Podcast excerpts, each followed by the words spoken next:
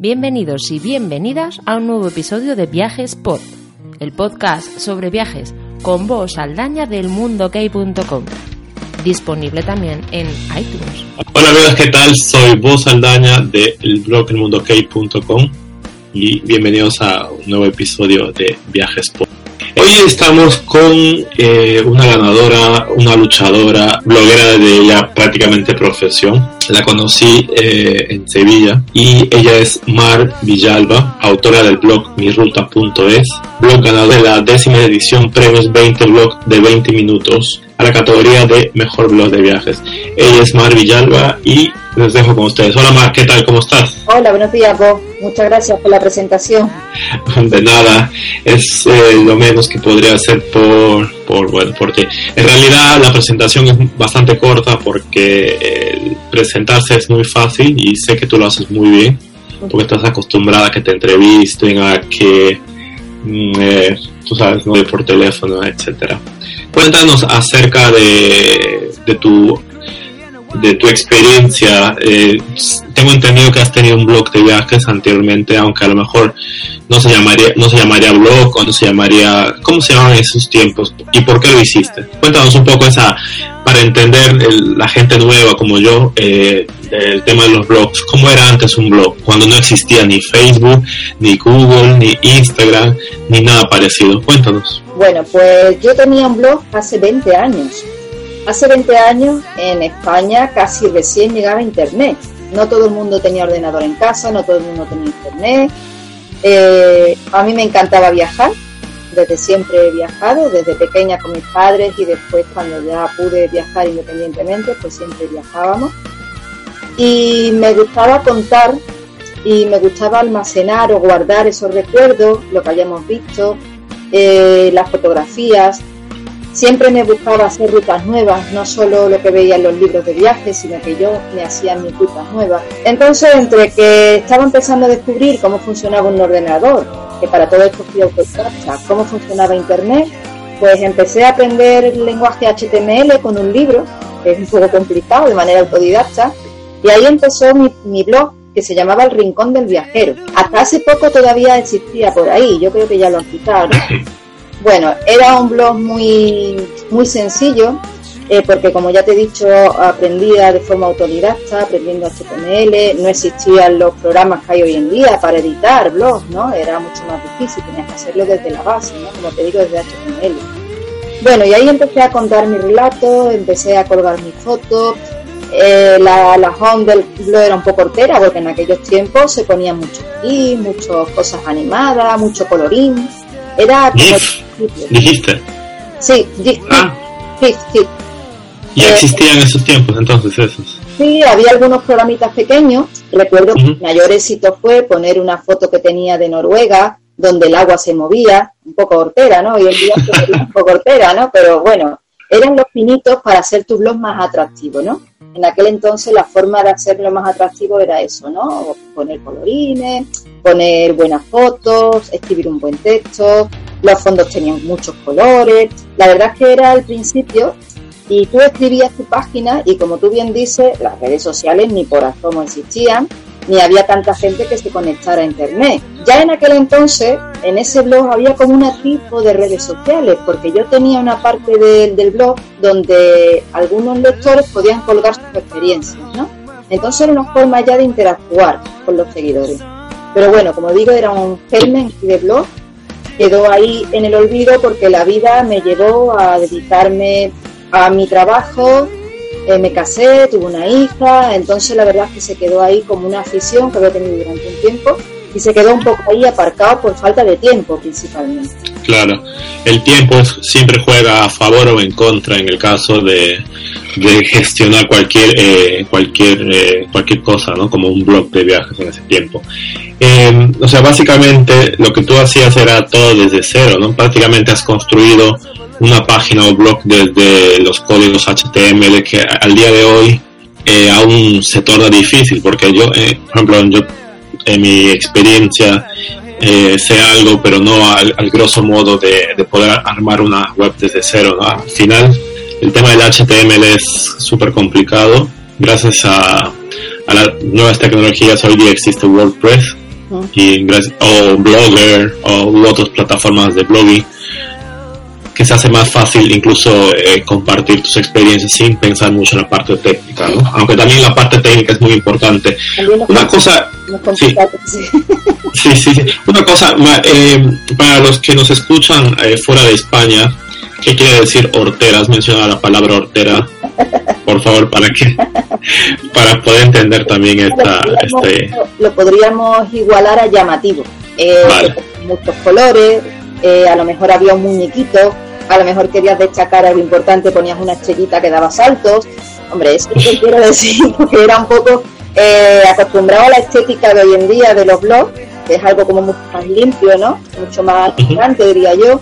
Pues en aquel momento, ya te digo, hace muchísimo tiempo de esto, era como algo más llamativo, ¿no? Estaba más de moda eso, poner a lo mejor muñequitos, como lo que son ahora los, los emoticones, por ejemplo, pues se abusaba de esto mucho en esos blogs, ¿no? Que más que blog eran páginas web, realmente. La palabra blog era blog porque publicabas más a menudo, pero realmente la estructura y todo eso, como tú bien dices, en el tema de la HTML era estructura de una página web, Y eso es lo que quería decir con Ortega, ¿no? Demasiado colorines, demasiados muñequitos, demasiado resaltar algunas cosas, cambiar colores de las letras, de los textos, era como demasiado llamativo.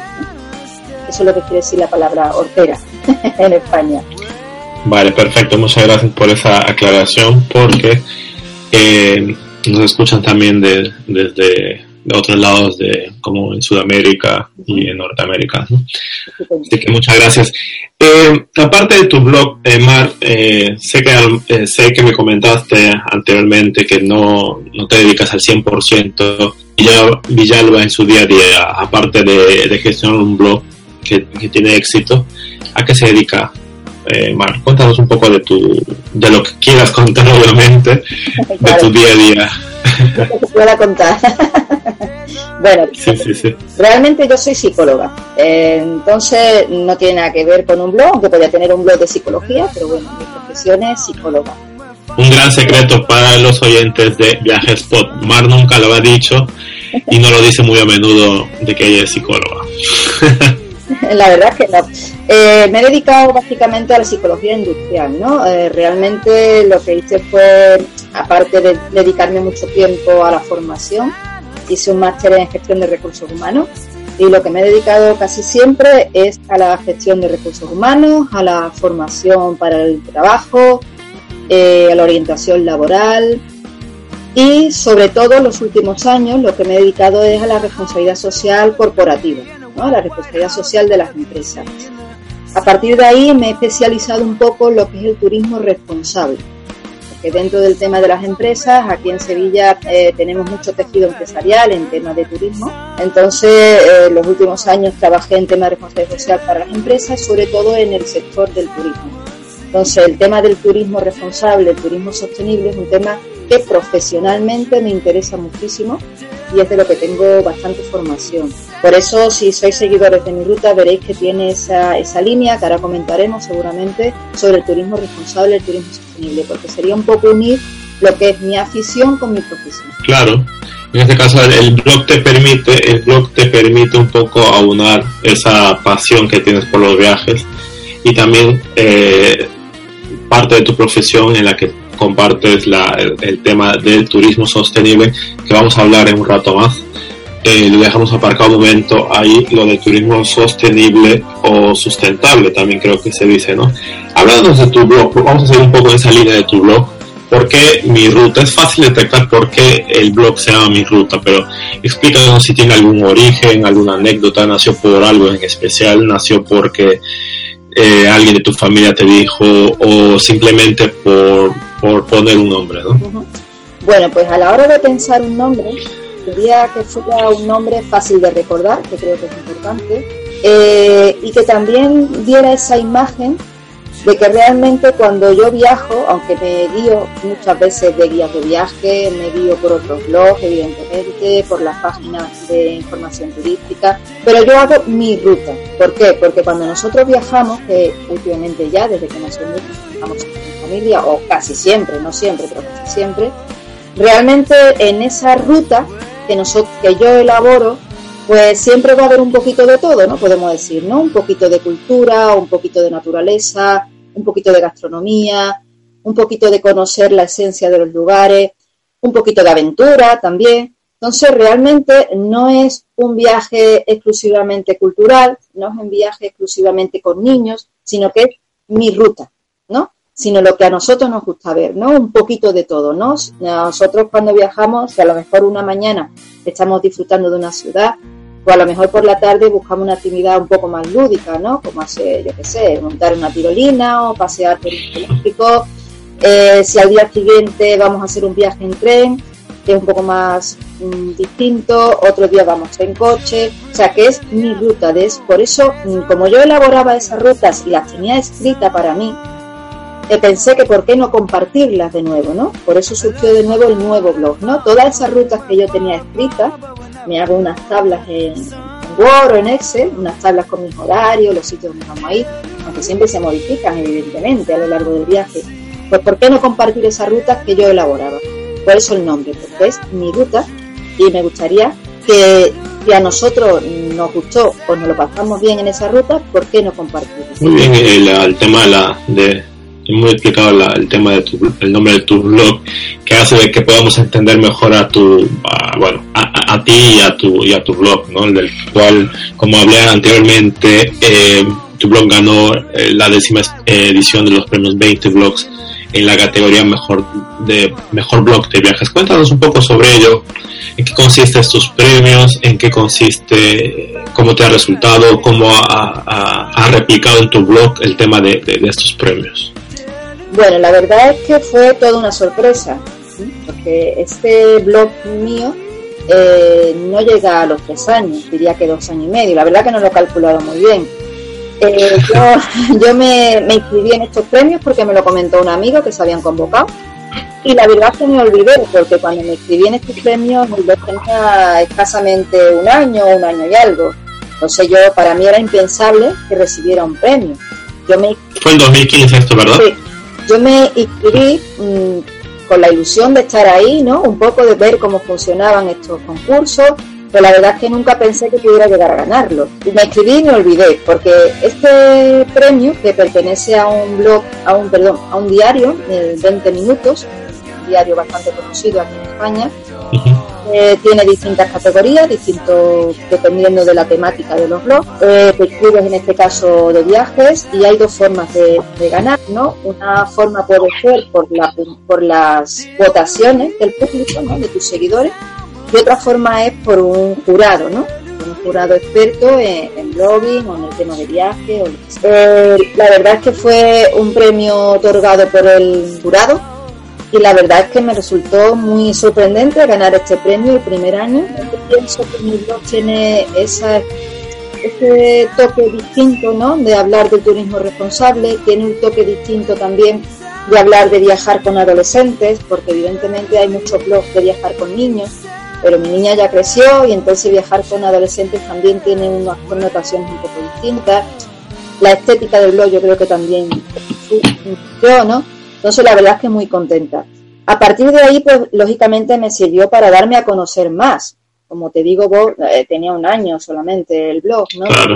Que me ha servido para darme a conocer, para que la gente vea qué es lo que hago y seguramente habrá gente que le guste cómo escribo o qué rutas hacemos y entonces nos sirvió sobre todo para eso, ¿no? Para darnos a conocer. Claro, además eh, creo que, a ver si estás de acuerdo, creo que un blog eh, no es para tampoco, no, se escribe un blog para agradar a todos ni para gustar a todos, ojalá, ojalá, pero básicamente creo que, no sé si concordamos en, en eso, que no todos, no tenemos por qué gustar a todos en nuestros blogs, ¿no? No sé si estás de acuerdo con ello, porque al final ah, hay gente que le gusta textos eh, literarios, vamos a decir, que se usan, ¿no? En los blogs, que a mí particularmente me gusta, pero también eh, hoy hoy en día con los con los tiempos que está en los tiempos que estamos toda la gente va muy rápida la gente quiere información eh, muy masticada muy muy flexible muy concreta no y eso uno se puede dar cuenta en las estadísticas en el tema de, cómo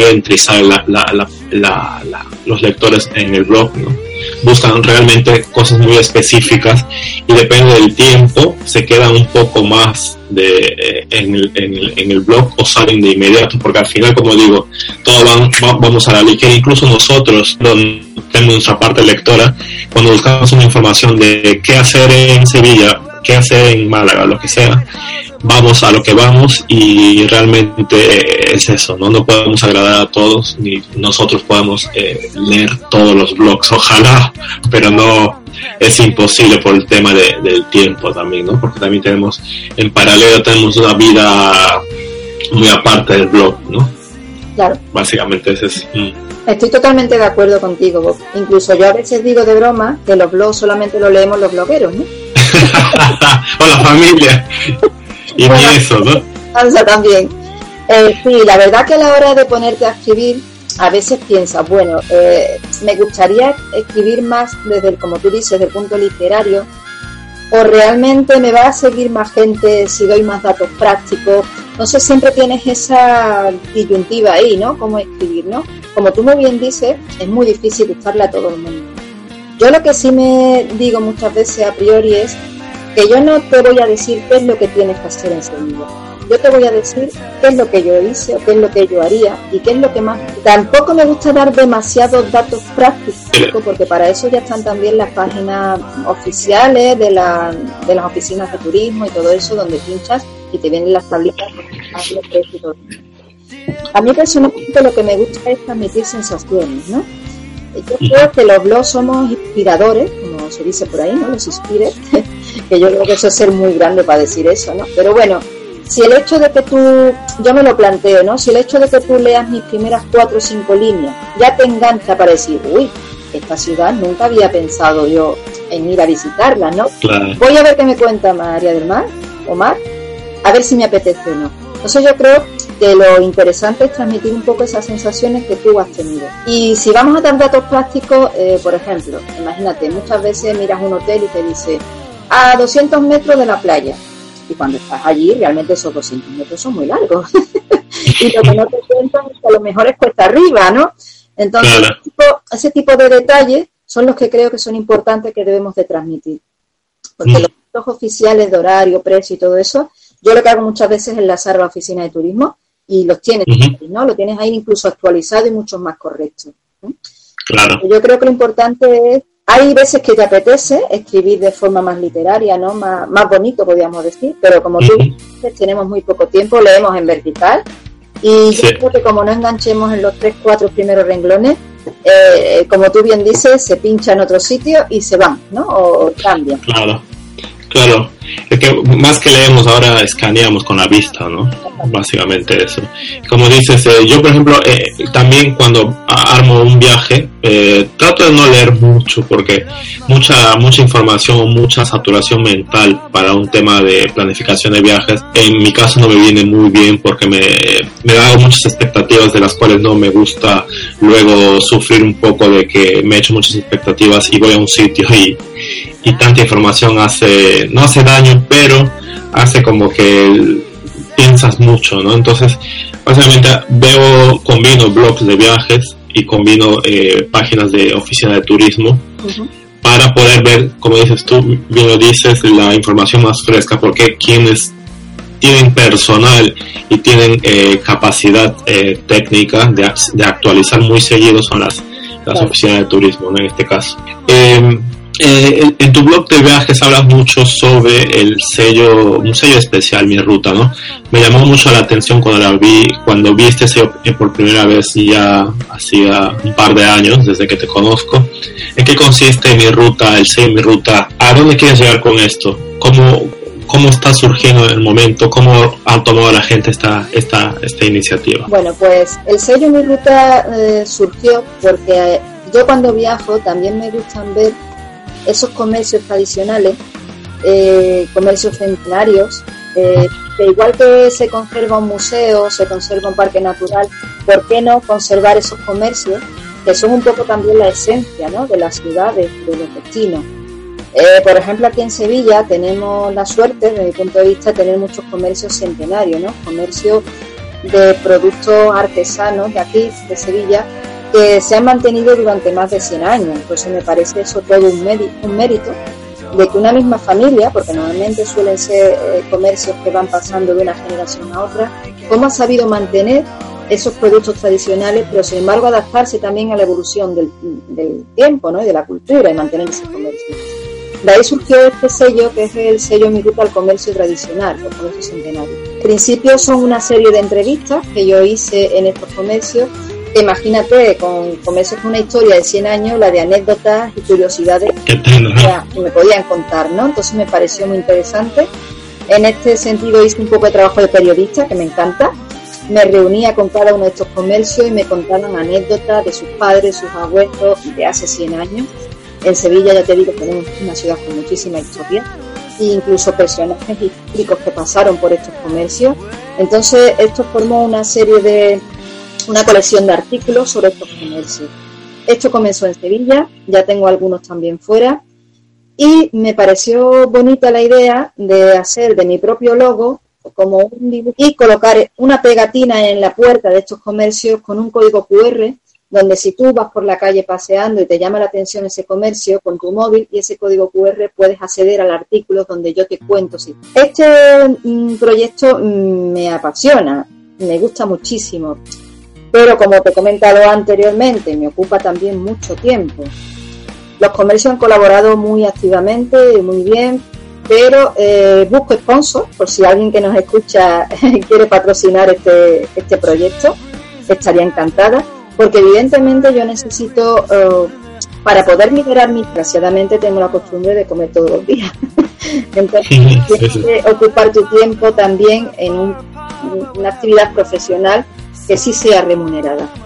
Entonces, este proyecto, que yo creo que beneficia también a los comercios muchísimo, porque de hecho, eh, evaluando las visitas que tienen estos comercios a través de mi blog, son muchas visitas. Entonces, es una forma de marketing también que estoy ofreciendo, que creo que es también muy interesante.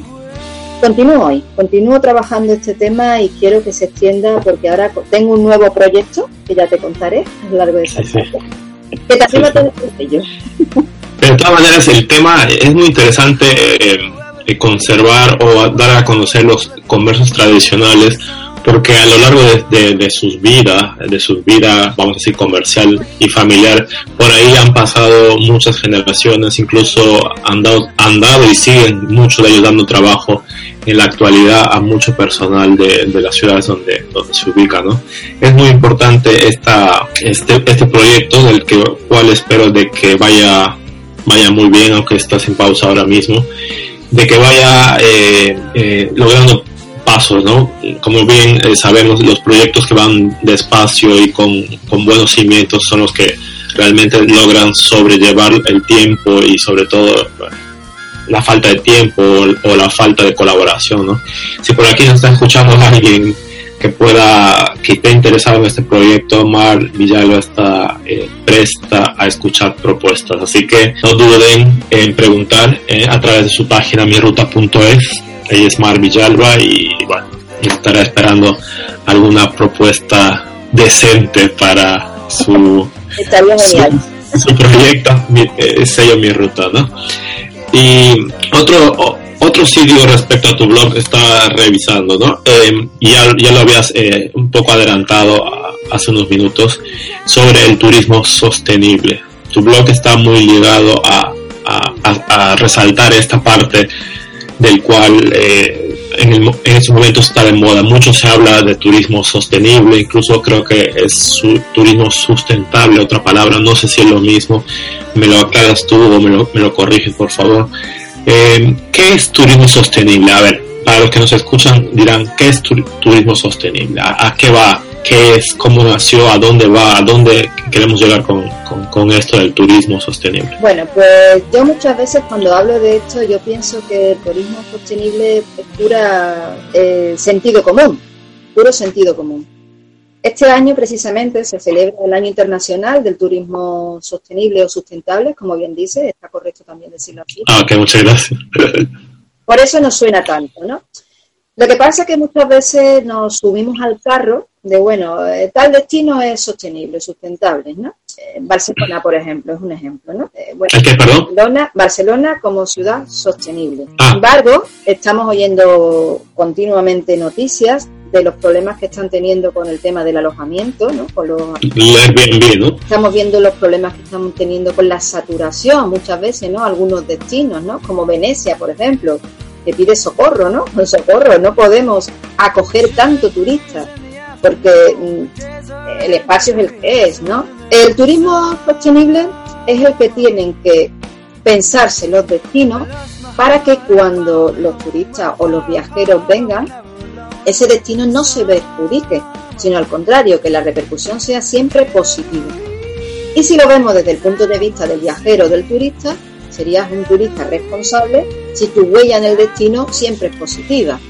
Por ejemplo, eh, estamos viendo en la, en la, prensa también, ¿no? Los problemas que tenemos aquí en España, en Magalú o en Mallorca, con un tipo de turismo que nos está llegando de ingleses, donde viajan muy barato, pero realmente no hacen turismo, lo que hacen es beber, desbarrar de, de y perjudicar, ¿no? Su huella, su huella en el destino es negativa.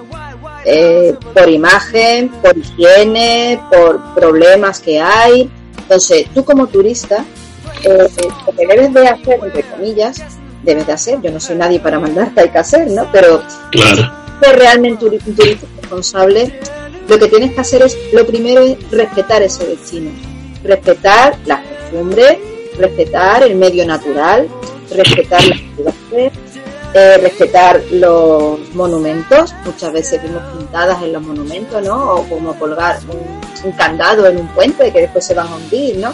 Entonces, lo primero y lo básico es el respeto.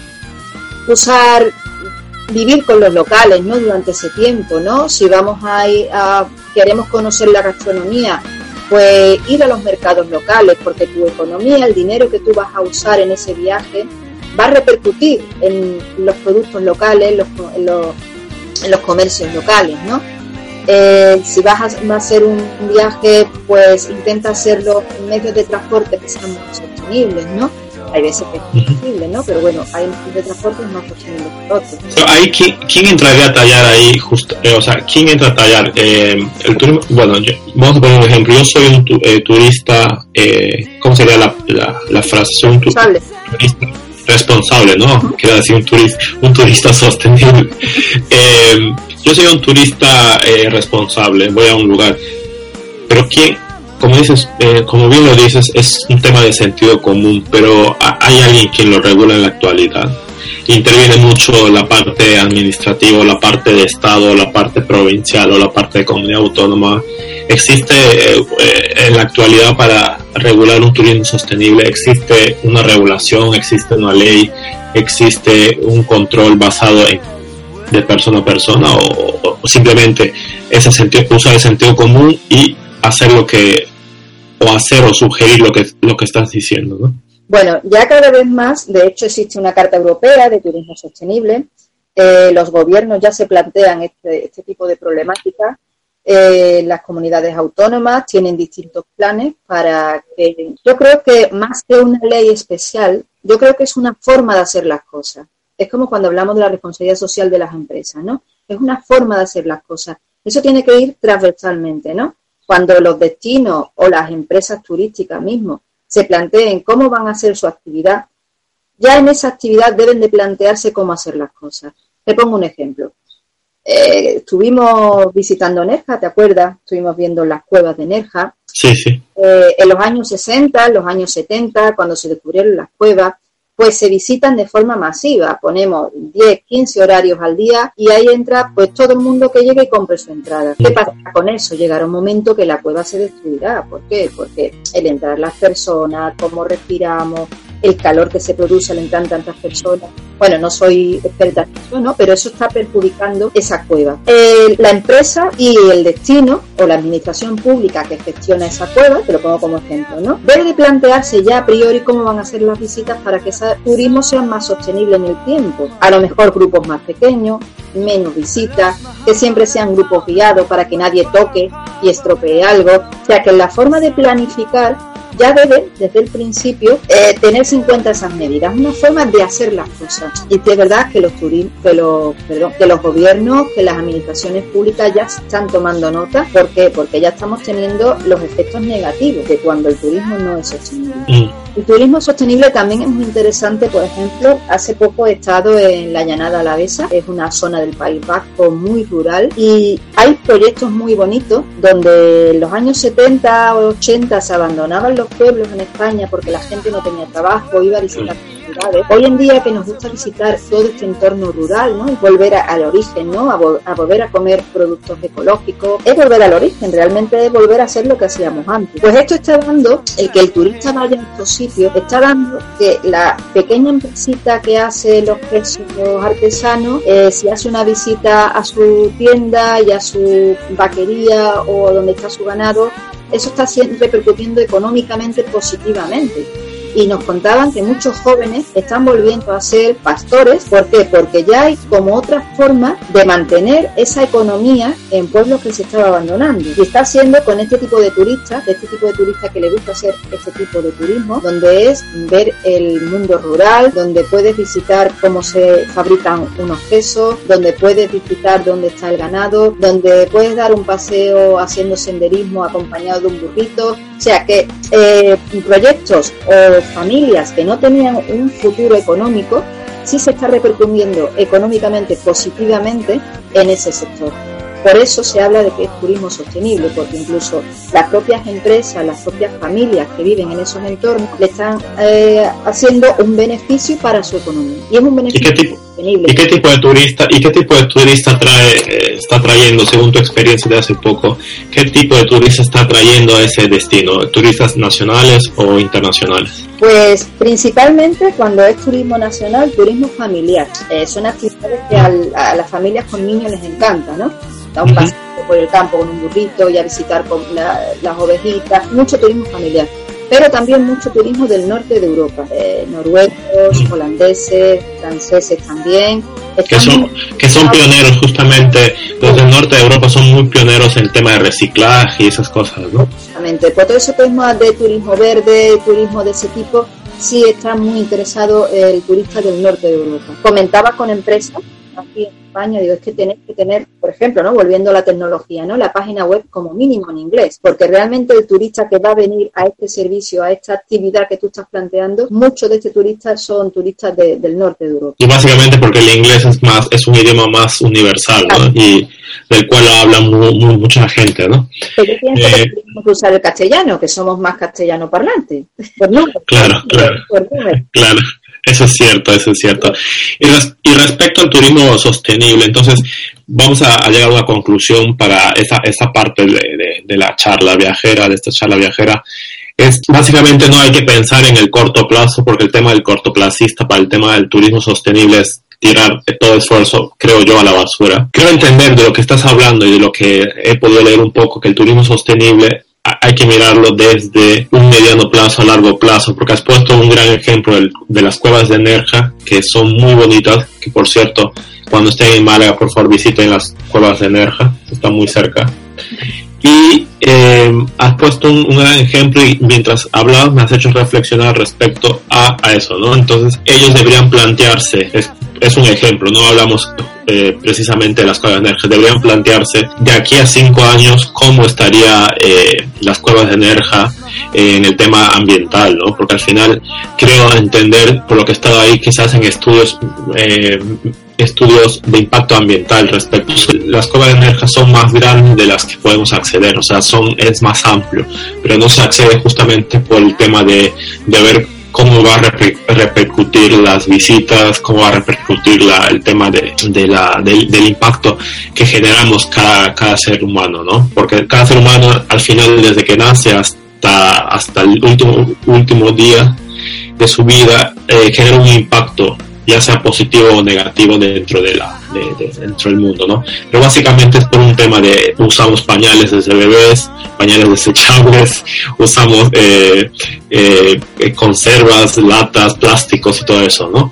Entonces, es un tema súper importante, ojalá nos daría, podemos sacar un, solamente una, un, episodio para turismo sostenible y podemos invitar a incluso a, más gente a, poder charlar sobre, sobre esta parte que va creciendo y que no solamente está de moda, porque se ha escuchado mucho que el turismo sostenible es para eh, un, tema más económico que, que, realmente lo parece, ¿no? Se discute mucho eso en redes sociales, se discute mucho el tema esto de que mucha gente lucra con el tema del turismo sostenible y queremos un poco saber las opiniones mm, no solamente de los empresarios o del gobierno, sino de gente como tú que apuesta por un, turismo sostenible, por un turismo, un turista responsable en, muchos aspectos, ¿no? Y no solamente es decir, soy un turista responsable, sino dar el ejemplo y saber eh, desde que planifica qué es lo que no deberíamos hacer o qué es lo que deberíamos hacer, ¿no? Básicamente es eso, ¿no? Pues sí, la verdad es que es un tema de planificación y como tú bien dices, planificación a corto, largo plazo y es que no nos va a quedar otra porque realmente, gracias a Dios, cada vez viajamos más, cada vez hay más personas viajando y si esto no lo empezamos a planificar de alguna manera, pues habrá monumentos, habrá parques naturales o habrá ciudades incluso que morirán de éxito, ¿no? Podríamos decir, ¿no? Ahí tenemos el ejemplo de Venecia, ¿no? De que hay ocasiones a lo largo del año que es que no puede acoger más, más una ciudad que ya de por sí está un poco en peligro, ¿no? incluso, incluso los locales están un poco ¿no? protestando respecto a ello. También, claro, evidentemente, porque eh, también puede llegar el caso de que el local vea al turista como una molestia que ya está llegando el caso en muchos destinos así, ¿no? Pero no para los empresarios, ¿ah? para los dueños de hoteles, de, de, restaurantes. Creo que en el, tema, en el tema del turismo sostenible hay muchas partes involucradas, desde el local desde el turista obviamente, desde la parte empresarial, porque el tema del tema empresarial, el, tema, el dueño de un alojamiento, de un hotel, le conviene de que haya un, vamos a decir, eh, que siempre lleguen turistas a su, a su hotel, ¿no? Porque al final, creo que pero a la larga puede perjudicar vos, porque imagínate, por ejemplo, el caso aquí en España de Magalú, eh, con este turista que estarán los hoteles llenos y los bares llenos, pero mm. Por ejemplo, yo no iría a Magalú porque un turista que quiere hacer una visita a ese lugar y sabe que se va a encontrar con eso, no va a ir. Entonces, a la larga puede ocurrir que pierdas el turismo real, el turismo de calidad, ¿no? Eh, habría que plantearse también los empresarios qué tipo de turista es el que tú quieres tener, porque según leo en prensa y veo, este tipo de turista también ocasiona muchos destrozos en los locales, en los hoteles, muchos problemas, entonces hasta qué punto al propio empresario le interesa este tipo de turista, eso creo yo que también deben de empezar a reflexionarlo. Claro, eso ya sería un trabajo en conjunto, ¿no? Claro. No solamente, no solamente que involucre al, al, al gobierno y a los empresarios también que involucre a, a, la gente, a los locales, ¿no? Porque al final quienes, son, quienes somos eh, parte de la ciudad somos los mismos habitantes, ¿no? Básicamente. Es muy interesante ese tema, como te digo, ojalá se podría hablar más, ojalá hubiera más tiempo. Mm, propongo a lo mejor para otra vez poder hablar entre varias partes, mm, no solamente tú y yo, a lo mejor eh, otra otra gente involucrada que pueda que pueda aportar también sobre este este tema muy muy interesante. Eh, hablabas tú en tu blog de viajar con niños en su momento no y ahora entender que tu hija ya es una adolescente no entonces hablamos un poco sobre viajar con adolescente. Eh, es fácil es difícil es, es complicado es no complicado o es un tema de saber sobrellevar este esta de viajar con adolescentes en una etapa tan difícil y complicada de nuestras vidas.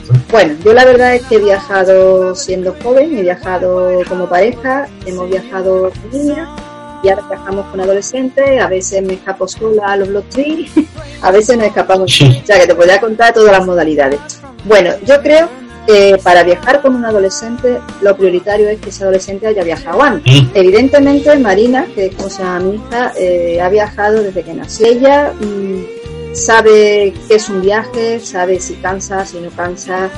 Desde pequeña, desde pequeña, desde un bebé ha ido a un museo, eh, ha subido a la Torre Eiffel, ha hecho senderismo. ¿Qué quiero decirte con él? Que si tú desde pequeñitos eh, pones el caramelo a un niño de los viajes, pues seguramente cuando sea adolescente, un adulto le gustarán los viajes. O a lo mejor lo termina odiando, no lo sé. claro, el efecto contrario, mejor.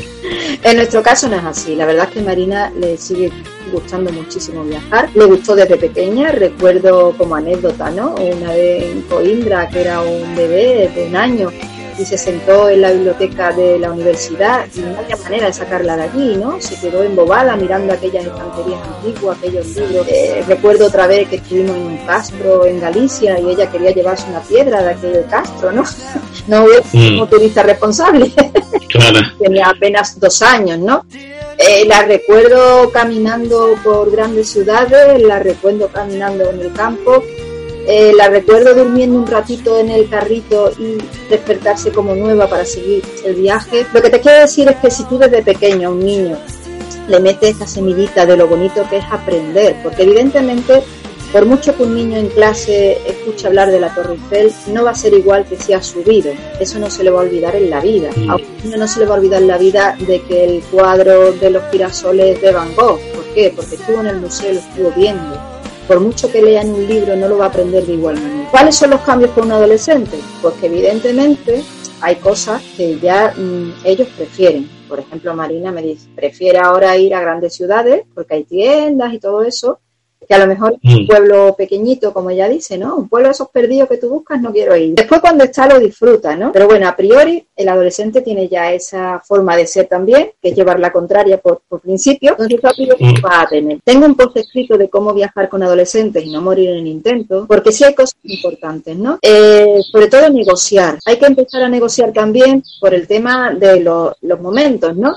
A lo mejor hay fines de semana donde ellos tienen una fiesta o tienen una reunión con sus amigos y ese fin de semana no va a querer ir, evidentemente. Entonces hay que empezar a negociar con ellos un poco eh, dónde vamos a ir, cuándo vamos a ir, qué cosas vamos a ver. Lo hemos negociado siempre desde pequeño, ¿no? Porque siempre cuando viajas con niños dejas una parcela para esas cosas que a ellos les gustan más. Pero con un adolescente ya tienes que empezar a negociar un poco también, ¿no? ¿Qué cosas le gustan? Por supuesto que haya wifi. Eh, la, la, pregunta del hotel no es si tiene buenas vistas. Eh, no si tiene internet. Exactamente la pregunta que te va a hacer es si el hotel tiene wifi. Eso es el tema de la fotografía, ¿no? Bueno, yo creo que en el caso de ser una niña, pues a ella le encanta hacer fotos, ¿no? Y hacer fotos con los modelitos y todo eso. Eh, yo creo que lo importante es buscar también actividades que a ellos les gusten, ¿no? Por ejemplo, a Marina le gusta mucho el tema de turismo de aventura, ¿no? Pues, por ejemplo, en nuestras rutas, pues metemos a lo mejor hacer una, una actividad de kayak o una tirolina o si vamos a una ciudad que hay una tienda de moda que no hay en Sevilla, pues hay que visitar esa tienda, evidentemente, porque estamos allí. O sea que básicamente es como todo con cualquier adolescente. Sigue siendo un niño, pero ya es un adulto, quiere un prototipo, un principio de adulto, por lo tanto, como cualquier otro adulto, empezar a negociar un poco, ¿no? Negociar creo yo que sería la... Claro, en definitiva eh, no es lo mismo viajar en pareja que viajar con un adolescente o una adolescente, ¿no? en este caso que, que es tu hija Marina. Claro, en definitiva yo no... Todo lo que me cuentas y seguro hay gente que te entenderá, hay gente que te escucha que en estos momentos y te entenderá porque diga, sí, me pasa lo mismo. Hay que saber negociar, hay que saber eh, saber sobrellevar muchos uh, muchos prontos o muchos cambios de humor de los adolescentes todo en los viajes no porque ya ellos tienen sus propias decisiones aunque guiados por sus padres pero de que al final son también eh, su opinión vale no porque al final es parte de la familia no es o sea, no es uno más de la familia es parte de, de todo el circuito toda todo el entorno no y yo no te comprendo en, esta, o sea, en estos momentos no me veo viajar con adolescentes porque no, no, no en estos momentos sí he viajado con niños y no es tan fácil como, como parece, ¿no? Hay que tener paciencia sobre todo y saber entenderles también porque al final van, están en crecimiento y van, van aprendiendo poco a poco, ¿no? Así que en definitiva es un tema eh, complicado, no imposible, pero que para algunos nos suena complicado ese tipo de viajes. Y las claves están en que desde pequeño tú le hayas metido esa semillita del viaje y después negociar, pero como cualquier cosa con un adolescente, ya sea mm. viajar, eh, ponerse un piercing, un tatuaje. voy a estudiar, a qué hora voy a llegar por la noche. se trata de negociar, ¿no? Hay cosas que tienes que imponerlas, evidentemente, porque para eso eres el adulto, pero yo creo que la negociación, y como yo digo, por las buenas, se lleva mucho mejor que, que otras cosas. Como cualquier otra cosa que quieras negociar con un adolescente. Por las buenas, por las buenas sale la humata blanca, ¿no? siempre, siempre, siempre, siempre. Y bueno, vamos a ir eh, un poco ya concluyendo con, con, con esta charla viajera. Eh, desde ya te agradezco por, por, tu tiempo y desde el principio y desde el final.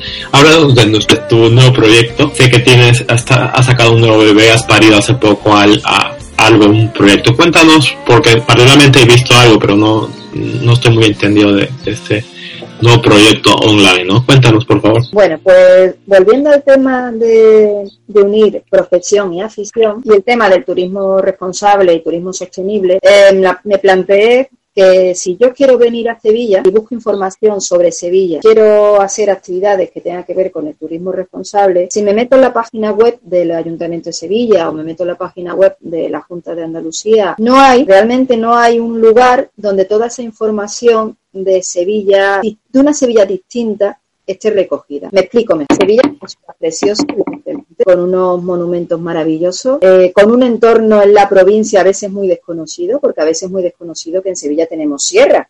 ¿eh? La Sierra Norte de Sevilla, la Sierra Sur, es un entorno también muy desconocido, ¿no? Y hay muchas empresas eh, que están trabajando en Sevilla el tema de la sostenibilidad y, es poco conocido. Desde una peluquería que usa productos bio, que solo usa productos ecológicos, a tintorerías ecológicas, a rutas por la ciudad, pero unas rutas un poco más especiales, ¿no? Donde vamos a hablar, por ejemplo, de ciudad de Sevilla como una ciudad eh, de ópera, eh, o rutas senderistas de senderismo en, la, en, el norte de la provincia o en el sur de la provincia, o empresas que trabajan la apicultura, hoteles que son eh, eco-friendly, ¿no? que están de acuerdo con la ecología y que están luchando por esa forma de hacer las cosas. Realmente hay muchas cosas que, se están, que yo veo que se están haciendo en la ciudad, pero sin embargo no se le está visualizando, no, no se está poniendo visible. Y entonces mi proyecto nuevo que se llama Ecotravel Sevilla es un nuevo portal donde va a estar reunido eh, tanto para las personas que vivimos en Sevilla como para los que vengan a visitarnos como turistas o como de trabajo, donde van a estar recogidas todas esas iniciativas que tienen que ver con, con lo verde, con, lo ecológico y con el turismo responsable. Como te comentaba, ¿no? Desde hoteles eco-friendly y hoteles de alojamiento rural, pero que eh, a lo mejor trabajan un poco más la ecogastronomía, que se llama, productos ecológicos en su forma de cocinar en los restaurantes, restaurantes kilómetro cero, eh, usan a los propios productores cercanos y locales. Estarían aquí también los comercios sostenibles o los comercios centenarios. Eh, también un poco este proyecto va a dar visibilidad a proyectos sociales que se están desarrollando en la ciudad, proyectos como son los huertos urbanos, en la propia ciudad tenemos huertos dentro de algunos de los parques. Entonces, lo que quiero en este proyecto es visualizar tanto desde las propias asociaciones o la administración o las empresas que ya están trabajando eh, por el tema de la ecología, por el tema del turismo sostenible, el turismo responsable y que yo como turista, si quiero visitar por ejemplo un huerto, un huerto en la ciudad, pues pueda tener esa posibilidad o si quiero ir a comer a un restaurante que solo utilice productos ecológicos, tener ese listado, esa visual de esos restaurantes que sí usan solamente productos ecológicos. O ¿Mm? te comentaba antes, una peluquería o también eh, tiendas de moda sostenible, que también hay bastante movimiento en Sevilla sobre moda sostenible, ¿no? Que usan solo productos artesanales 100% o trabajando con empresas o productores eh, del tercer mundo, eh, productos, eh, comercio de comercio justo. O sea, ese sería mi proyecto que me tiene también muy ilusionada. Como tú bien dices, un bebé, está aún en pañales, eh, porque estoy sola también, eh, como te digo. También estoy haciendo la página web yo, como ya os dije al principio, soy psicóloga, no soy informática y ahí estoy luchando y peleándome con el WordPress. Pero bueno, la verdad es que me ilusiona bastante y se llama Ecotravel Sevilla. Cuando lo tenga mucho más mimado, mucho más avanzado, le daré mucho más, más, más, más promoción. Más promoción, más marketing, porque ahora mismo Estoy empezando un poquito con el perfil de Instagram, el perfil de Twitter y todo eso y el de Facebook, pero bueno, tampoco quiero darle más promoción porque aún necesito elaborarlo mucho más, eh, meditarlo mucho más. Eh, mi problema ahora mismo está que es otro tema que tenemos con los blogs, en cómo monetizar ese trabajo. Eh, Realmente me estoy planteando, bueno, eh, estoy creando contenido eh, a las empresas, les estoy dando marketing también a las empresas, entonces estoy en esa lucha en ver cómo va a ser mi, mi modelo de negocio, ¿no? claro, es importante que puedas plantearte desde ya en tu nuevo proyecto, ¿no? Claro, pues ese, ese nuevo proyecto estoy en esa, en esa fase de contactar con empresas, de, de contárselo y de ver las empresas, bueno, a ti, ¿qué te interesaría que yo contara de ti? Y si cuento de ti, eh, ¿cómo voy a ganar yo, no? ¿Cómo va a repercutir? Un win, ¿no? Exactamente. ¿Cómo va a repercutir en ese tiempo que yo voy a, dedicar? Entonces es ecotravelsevilla.com sería. Exactamente, Ecotravel Sevilla. Entonces ya, bueno, Mar, eh, agradecerte por tu valioso tiempo. Sé que tienes muchas obligaciones, incluido, incluido atender correos, a tener tu blog, ¿no? Quiero agradecerte por tu, por tu, por tu tiempo básicamente y por, por ilustrarnos mucho sobre tu proyecto, sobre tu blog, sobre el tema de turismo sostenible, que hay mucha tela por, por cortar, sí, y también eh, hablar sobre temas de viajar con adolescente, que nos has dado una idea muy, muy, a lo mejor muy corta, pero muy precisa a la vez y agradecerte y desearte lo mejor en, en, tus proyectos. Cuando necesites contar algún proyecto que saques, cuenta con, con, con, esta ventana eh, acústica, por así decirlo. Eh, que esperemos que, que, todo vaya muy bien. Muchísimas gracias y te, un fuerte abrazo hasta la bella Sevilla que tiene siempre su color especial. Muchas gracias a ti por darme esta ventana al mundo para contar mi, mis proyectos, mis locuras o mis ideas locuras digitales.